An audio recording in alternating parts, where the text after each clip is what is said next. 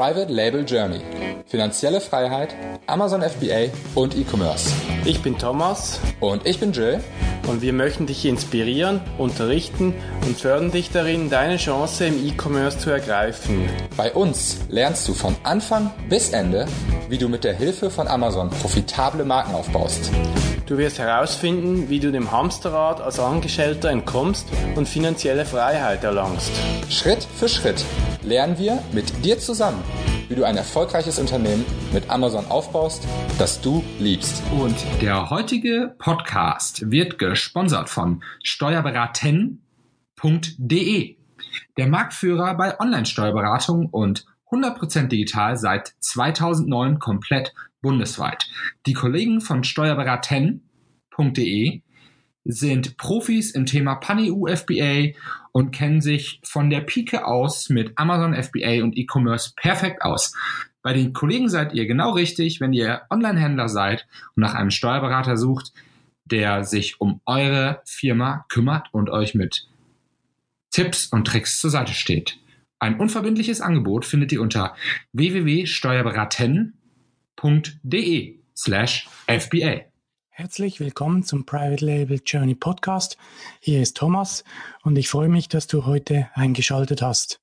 Wie du wahrscheinlich schon hörst, ähm, höre ich mich heute ein bisschen anders an und das möchte ich gern kurz ausführen.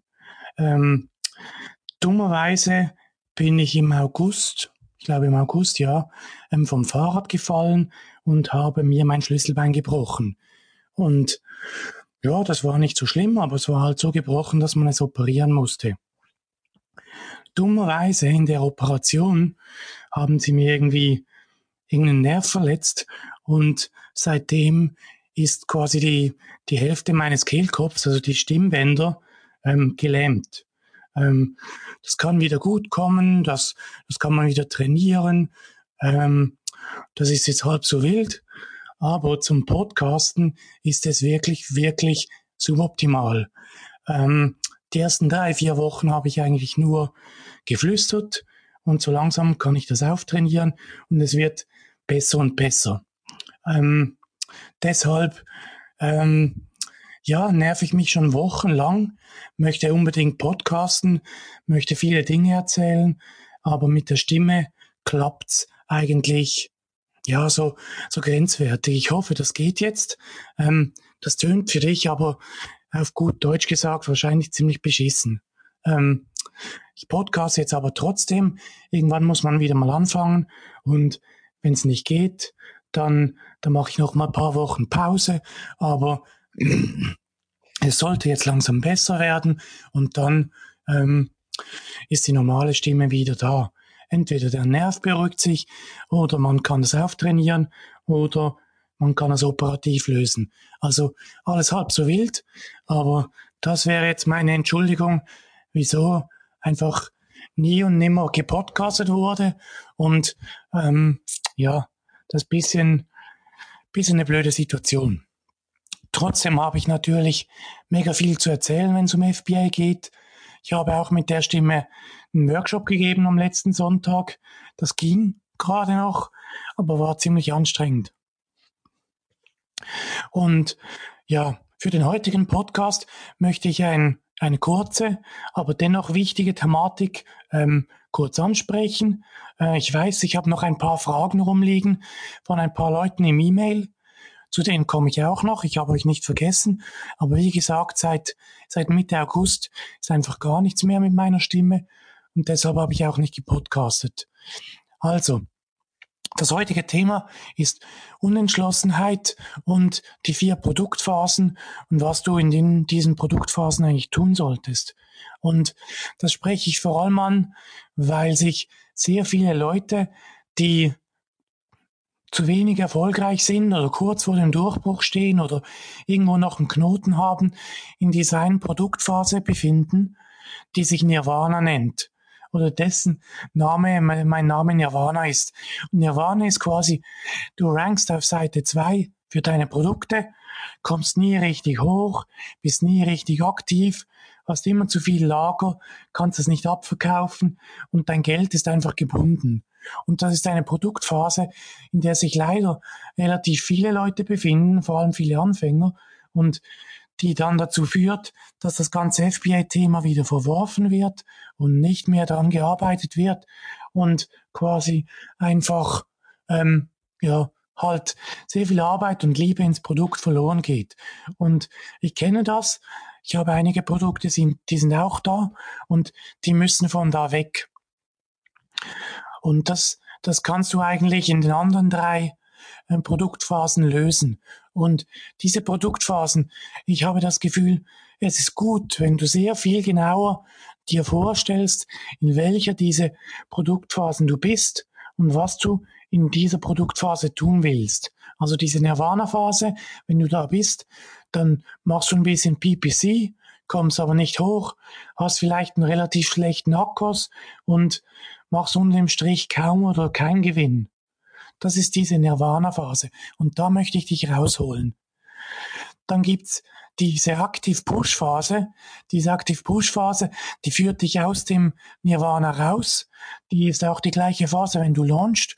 Und in dieser Phase bist du unglaublich aktiv. Du kontrollierst die ganze Zeit deine Rankings.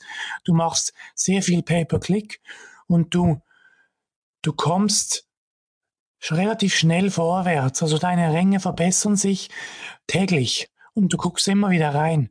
Das hat den Auswirkung, dass du normalerweise sehr viel Geld in PPC investieren musst und dein Produktpreis in vielen Fällen tief ist, so dass du gar keinen Gewinn oder Verlust machst. Ähm, diese Phase, die ist teuer und die braucht Mut.